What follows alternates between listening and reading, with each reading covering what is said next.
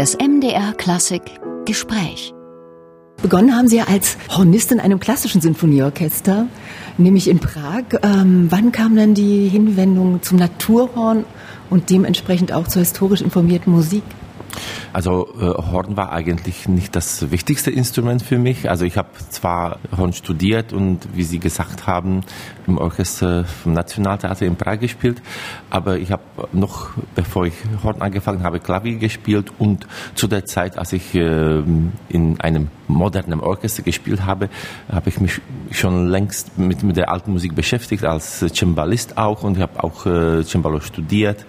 Und dann äh, kam die Wende, das Jahr 89 und hat sich die ganze Welt eröffnet und damit auch die Möglichkeit, äh, nach Basel zu gehen, wo ich an der Schola Cantorum Basiliensis Cembalo studiert habe.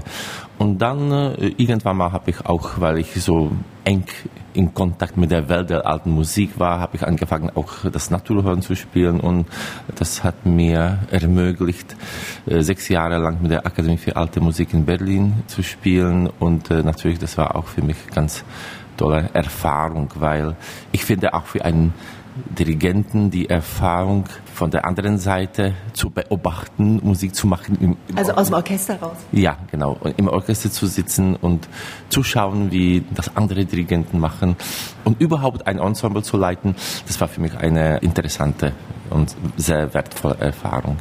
Und 2005 haben Sie dann Ihr eigenes Ensemble gegründet, Collegium 1704 und Collegium Vocale 1704. Interessanterweise, glaube ich, war der Aufhänger Bach, Johann Sebastian Bach. Es gab in Prag ein Projekt Bach 2005. Jetzt sind Sie erneut beim Bachfest. Ist Bach, um Max Reger zu zitieren, für Sie auch Anfang und Ende aller Musik?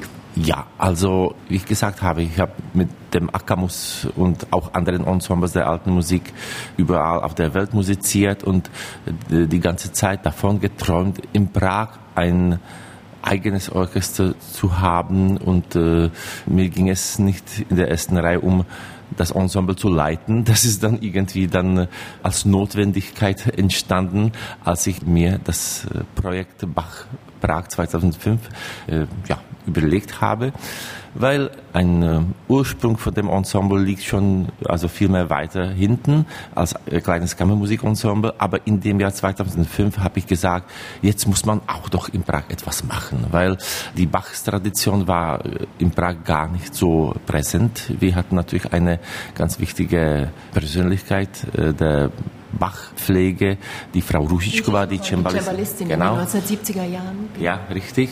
Aber so die, die, die Passionen, Hamolmesse, die ganzen Kantaten, das war in Prag ganz selten zu hören. Und ja, die Inspiration war, gerade diese Musik dem Prager Publikum vorzustellen. Und dann habe ich im Jahr 2005 das kleine Ensemble zu einem Orchester erweitert und das Vokalensemble äh, gegründet und das war nicht so geplant, aber es, irgendwie ist das ein bisschen symbolisch, dass das erste Konzert von den beiden Ensembles war am Bachs Geburtstag, am 21. März 2005 äh, haben wir die Johannes Passion aufgeführt.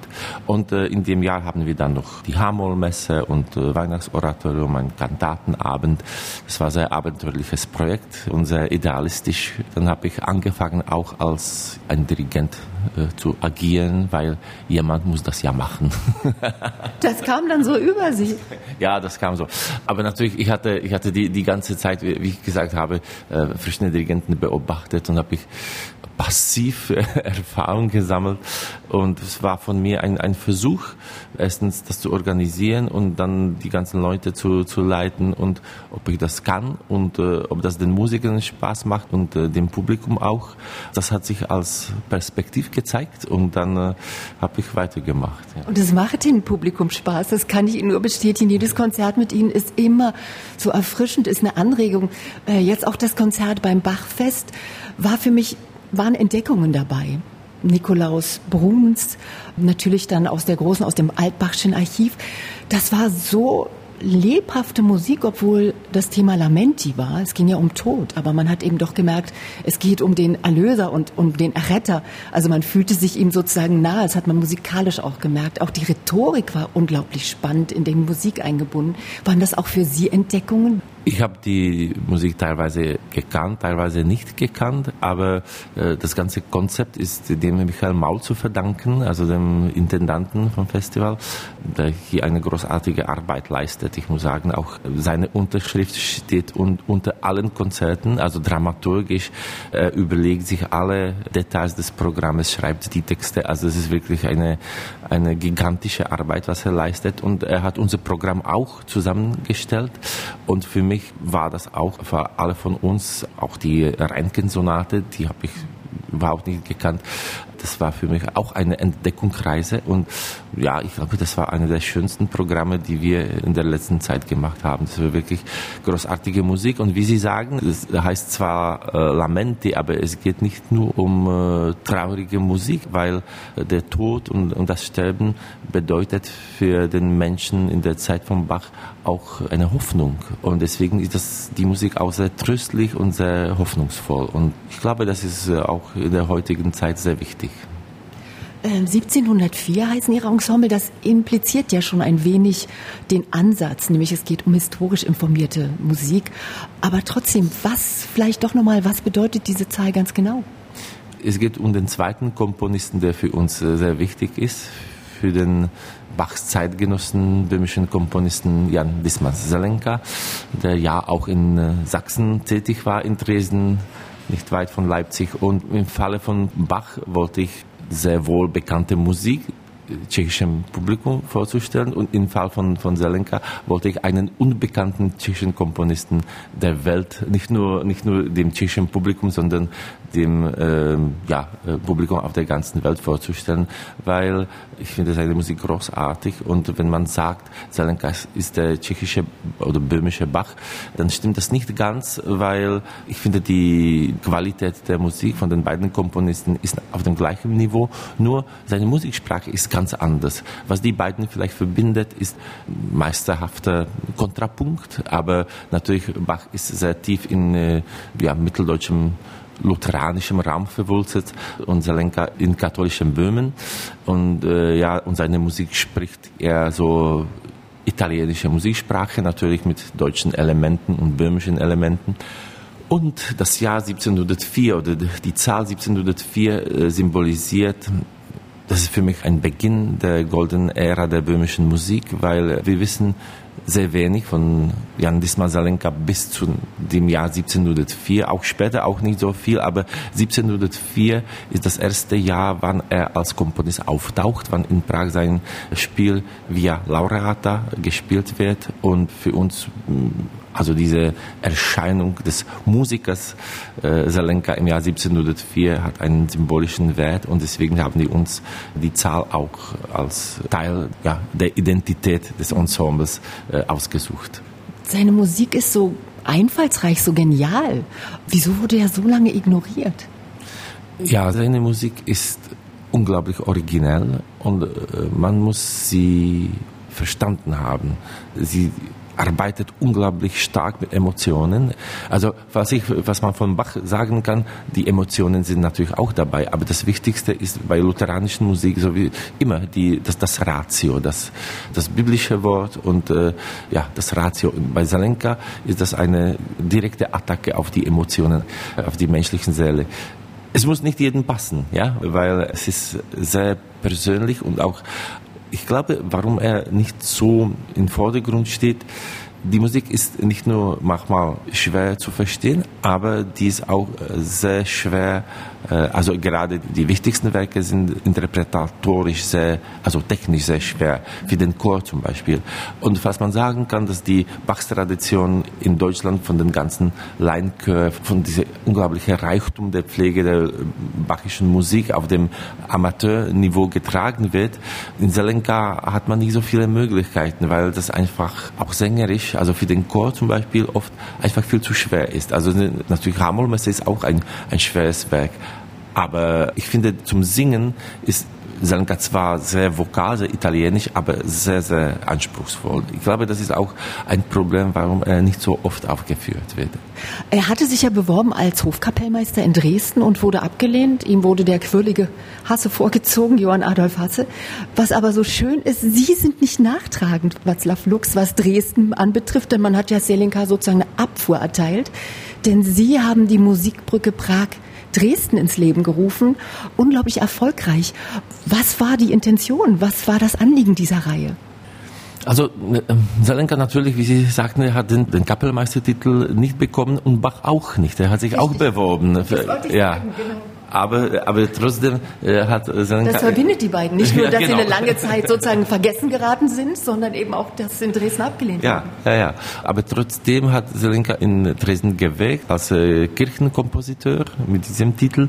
Und ich glaube, er war nicht unglücklich. Also natürlich, er hat nicht diesen äh, super Job von, von Hasse bekommen, aber äh, man muss sich vorstellen, er kommt aus einem kleinen Dorf in Mittelböhmen, Lonjowice, aus sehr einfachen Verhältnissen. Und dann hat er äh, relativ spät, äh, er war schon fast 30, als er angefangen hat, überhaupt sich professionell mit, mit der Musik zu beschäftigen. Und dann hat er eine unglaubliche Spätkarriere, wo er im Dienste von, von August den Starken steht und dann später von seinem Sohn und ist in Kontakt mit den größten Komponisten der Welt damals, arbeitet mit einem fantastischen Orchester, wohnt in der Nähe von äh, der Wohnung von Wilhelm Friedemann Bach, wo auch Johann Sebastian Bach, wie wir wissen, seinen Sohn besucht hat. Also hat sich sicherlich auch mit Johann Sebastian Bach in Dresden getroffen. Ja, diese Karriere, das kann man vergleichen wie mit, mit Fußball, wenn ein Knabe aus irgendeinem Slum in Rio de Janeiro auf einmal äh, in Real Madrid spielt. Ja, also ich glaube, das war wirklich etwas, was für ihn sehr wichtig war. Dresden. Und deswegen auch haben wir äh, diese Brücke, dachte ich, äh, jetzt folgen wir die Spur von Salenka und gehen wir nach Dresden und ich habe auch schon früher in Dresden äh, öfters mit anderen Ensembles musiziert und habe gesehen, äh, wie aufmerksam das Dresdner Publikum ist. Und dann habe ich die Idee gehabt, die zwei Städte, die nicht weit geografisch voneinander liegen, 130 Kilometer, wenn man ein schönes Programm in Prag macht, warum sollte man das nicht in Dresden wiederholen? Ja, und das hat sich gelohnt. Also ich bin sehr glücklich, dass wir jetzt über zehn Jahre dieses Projekt weiterführen können und auch, dass wir jetzt auch nach Covid wieder in der Annenkirche weiter spielen dürfen. Václav Lux, mit dem Instrumentarium, mit dem historischen Instrumentarium kann man ja Klänge und Effekte erzielen, wie sie so in etwa zur Entstehungszeit äh, vermutlich auch aufgeführt wurden. Das ist natürlich mit dem, mit dem Chor, Ihrem Kollegium Vokale, schwierig. Das sind ja Menschen von jetzt. Äh, Im Konzert hatten Sie die Altpartie mit einem Counter oder einem Altus besetzt. Ist das so ein Ansatz schon, wo man sagt, man will, wie, wie kann man sich dem nähern? Also jetzt auch vom Sängerischen.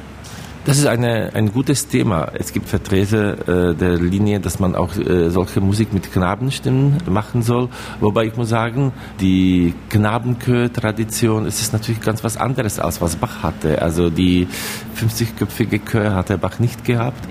Und für mich ist viel wichtiger, äh, jetzt das Verständnis für die Musik. Und man sucht immer die idealen Stimmen, aber ich glaube nicht nur die, die Farbe der Stimme ist wichtig, sondern auch Verständnis dafür, was man eigentlich singt. Und die Jungs äh, in Domanico, die wussten natürlich ganz genau, was sie singen. Und die hatten fantastische Gesangsausbildung.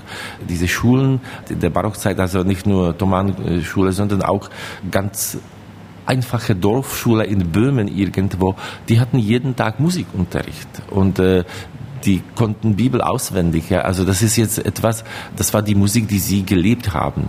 Und manchmal habe ich den Eindruck, wenn äh, Knaben von heute diese Musik singen, man kann zwar die Farbe der Stimme irgendwie sich vorzustellen, so hat das geklungen, aber intellektuell sind der Musik vielleicht nicht so gewachsen wie die Knaben von der Zeit, von Bachs Zeit. Und es ist auch für mich wichtig, dass man eine Botschaft an das Publikum übertragen kann. Und das, das Historische ist wichtig, das hilft uns natürlich, aber es geht nicht um eine Rekonstruktion. Wir sind ja nicht ein Museum. Man muss lebendige Musik machen. Und wenn ich Sänger finde, die das können und wo ich das Gefühl habe, wir können gut zusammen die Botschaft der Musik an das Publikum übertragen.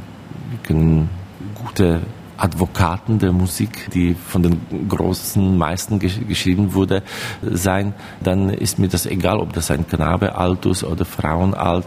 Also das geht um das Instrument. Die Stimme ist das Instrument und, und wenn man das Instrument bedienen kann, so dass das Instrument spricht zur Seele, dann äh, passt das für mich. Ja? Also ob das jetzt ganz genau historisch oder weniger historisch oder kompromisshistorisch ist, ist nicht so, nicht so wichtig.